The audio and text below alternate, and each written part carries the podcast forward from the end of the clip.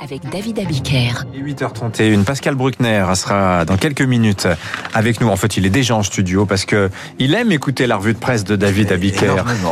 Bonjour David. Bonjour à tous. Et évidemment, ce matin à la une, hein, c'est la, cette gifle qui n'était pas simplement qu'une gifle. hein. Tout, tous vos quotidiens reviennent ce matin sur l'incident de la gifle au président de la République en visite hier dans la Drôme. Pour le Parisien, c'est la gifle qui inquiète et dans son édito, Jean-Michel Salvatore parle de sacrilège, de sacrilège, car nous sommes ici dans le symbole. Combien noté vos quotidiens régionaux Pour le courrier de l'Ouest, une ligne rouge a été franchie. Pour la dépêche du Midi, c'est un tollé. Pour la montagne, pour les nouvelles, les dernières nouvelles d'Alsace ou pour Sud-Ouest, c'est la République qui est giflée. Pour le progrès, c'est une claque à la démocratie. Et pour l'Union, cette gifle ébranle la classe politique. La classe politique qui fait l'Union nationale. Le temps d'une gifle analyse l'opinion. Alors, c'est la, la presse mène un peu l'enquête ce matin. Libération explique qu'en fait, ils étaient deux, l'un pour gifler et l'autre pour filmer et tweeter. Et c'est pas complètement clair et là il faut lire tous les journaux. Tous vos journaux rappellent ce matin effectivement l'enchaînement des faits. Vous avez la gifle physique mais également une gifle de l'image. Double gifle. Dans le Parisien, la gifle est filmée par un témoin qui la postera sur Twitter. Point. Dans Libération, on peut lire ceci. L'agresseur et l'auteur de la fameuse vidéo postée sur un compte anonyme caché derrière une fleur de lys sont interpellés par le peloton de surveillance et d'intervention de la gendarmerie de Valence. C'est plus précis. Et qu'est-ce que ça dit? Que les deux individus ont enchaîné gifle, vidéo et partage sur les réseaux sociaux. Et tout ça est très lié. Il n'y a pas qu'une gifle isolée. Gifle, vidéo et partage sur les réseaux sociaux. C'est un acte global, de même que la première lame du rasoir tire le poil et que la deuxième le coupe, comme disait la pub. Eh bien, ici, la gifle n'a pas d'existence si elle n'est pas filmée. Elle est sans dommage s'il n'y a pas d'image. Et ça, les deux protagonistes le savent, qui non seulement giflent, mais ajoutent un cri de ralliement à bas la Macronie et qui partagent l'image et le son de l'exploit sur Internet. Le cynisme de l'époque est là. Ces deux-là sont venus ici autant pour gifler que pour filmer. Ils sont venus pour l'outrage, mais également pour l'image. On pourra toujours tenter de cerner leur profil, des fachos, des royalistes, des gilets jaunes tendance droite extrême, geeks passionnés par le Moyen Âge, amateurs de costumes médiéval. On pourra même les victimiser. Il y en a qui vont essayer, c'est sûr. Eh bien, on se trompe de direction. Ce qui raconte l'époque ici, ce n'est pas leur profil à ces deux-là, c'est le mode opératoire. Je gifle, je partage sur Internet. Et ce mode opératoire, ce n'est pas celui des fachos, c'est celui du nouveau monde. On ne sait plus si on gifle pour filmer ou si on filme pour gifler. Elle est là, la nouvelle barbarie, avec son cortège de vidéastes aussi idiots et narcissiques qu'ils sont dangereux et cyniques. Et j'irai plus loin. Cette vidéo de la gifle permet de la répéter à l'infini.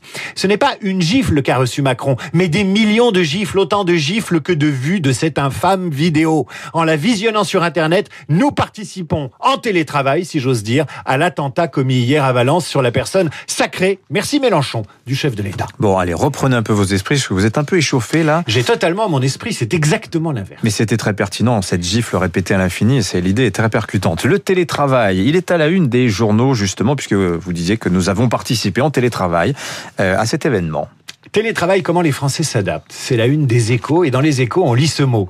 Hybride, le travail hybride. Et plus vous lisez vos journaux ce matin, plus vous vous rendez compte que les salariés ont profité du télétravail pour imposer ici et là une hybridation du travail. À distance, si ça les arrange, sur place, parce que nous avons besoin, comme l'écrit Muriel Jazor dans les échos, d'une dynamique collective. J'ai besoin d'être avec vous ici euh, et dans ces murs, Dimitri, et avec Pascal Bruckner, euh, pour avoir le sentiment de vraiment travailler. Retour au bureau, titre La Croix. Après le télétravail, l'heure du retour au bureau, titre Le Figaro. Et justement, dans le Figaro Écho, vous lirez ce papier qui sonne comme un retour de bâton. Le titre, les DRH mis devant le fait accompli du déménagement de leurs collaborateurs. Selon la dernière enquête de l'ANDRH, 30% des DRH affirment avoir été confrontés à des demandes de salariés qui, après avoir déménagé ces derniers mois, sollicitent une adaptation de leurs conditions de travail. Dans la plupart des cas, il s'agit de collaborateurs franciliens qui ont migré vers le sud et qui placent leur employeur devant le fait accompli, explique explique Audrey Richard, présidente de l'Association nationale des DRH. Ils ont du boulot.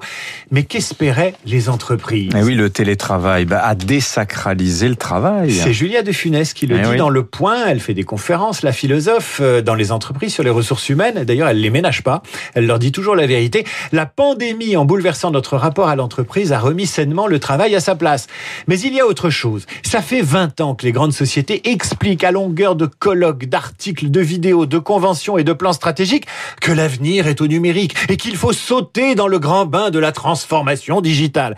Eh bien, les salariés l'ont fait. Ils l'ont fait pour Ouais, eux-mêmes. oui. On peut pas encenser la dématérialisation du travail et des organisations d'un côté et s'inquiéter de la disparition physique du salarié qui préfère la province à Paris. Il a tellement raison. Lisez le monde du jour qui s'est aventuré à Château-Gontier sur les bords de la Mayenne. Ici, la France est heureuse et paisible. Une majorité silencieuse vote à droite. Pas de chômage ou peu d'insécurité. Ça fait bizarre de lire ça dans le monde. La France heureuse. Et si c'était elle, la majorité silencieuse? Des rives de la Mayenne, on observe avec effarement les débats qui traversent le pays. Quand vous entendez tous les jours des infos répétitives disant que c'est la fin du monde, comment voulez-vous que les gens ne dépriment pas? confie le président du Rotary local. Et il a raison, ce monsieur cité par le monde, il s'appelle Pascal Breton et il est président donc du Rotary local. Il a d'autant plus raison qu'il donne tort à Michel Houellebecq, qui vient de publier un essai, vous m'en avez parlé tout à l'heure, donc je suis allé voir, Dimitri, un essai sur le site de la revue britannique Unheard. L'auteur des particules élémentaires nous y fait son numéro désenchanté habituel. Il répond à la tribune des militaires parue il y a quelques semaines. Welbeck qui parle de suicide occidental, qui explique que la conséquence inéluctable de ce qu'on appelle le progrès, c'est l'autodestruction, une sorte de suicide Oui. de la modernité. Surtout ça, suicide moderne, il dit. Hein Parce Welbeck- met les Asiatiques Mais dans non, le mais suicide attendez, aussi. Tout hein. ça, c'est une histoire de positionnement. Welbeck, il est interrogé comme ça et il doit absolument se positionner par rapport à ses compétiteurs. Qui sont ses compétiteurs? Il y a Zemmour avec son suicide français. Vous avez les militaires qui sont également en compétition pour la coupe du pessimisme euh, occidental. Entre le déclin de De Villiers, le suicide de Zemmour, la dépression des militaires, Welbeck tente de se faire une place. En fait, les pessimistes s'annulent. Moins par moins, ça finira bien par faire plus. En tout cas, c'est Welbeck qui écrit le mieux. hein, moi, je trouve. En tout cas, c'est vraiment. C'est surtout un, un très très Ouais. grand humoriste. On Ouais. le dit pas assez parce que l'humour est déclassé chez nous et qu'on a trop d'humoristes et beaucoup trop de mauvais humoristes. Mais Welbeck, c'est sans doute un des auteurs les plus drôles qu'on ait en France. Est-ce que l'esprit de sérieux est passé à gauche et l'esprit de dérision est passé à droite? Ah là, je suis d'accord. Ah ouais, vous êtes d'accord, ça m'étonne pas. Merci David. Revue de presse complète euh, demain matin. Vous venez aller vous reposer. Pascal Bruckner avec nous dans un instant. Je crois qu'il a envie de réagir à cette affaire de gifle. Et puis on parlera aussi de la venue d'une grande dame à Paris dont personne ne parle. C'est la mère de Raqqa, Leila Mustafa, 8h38.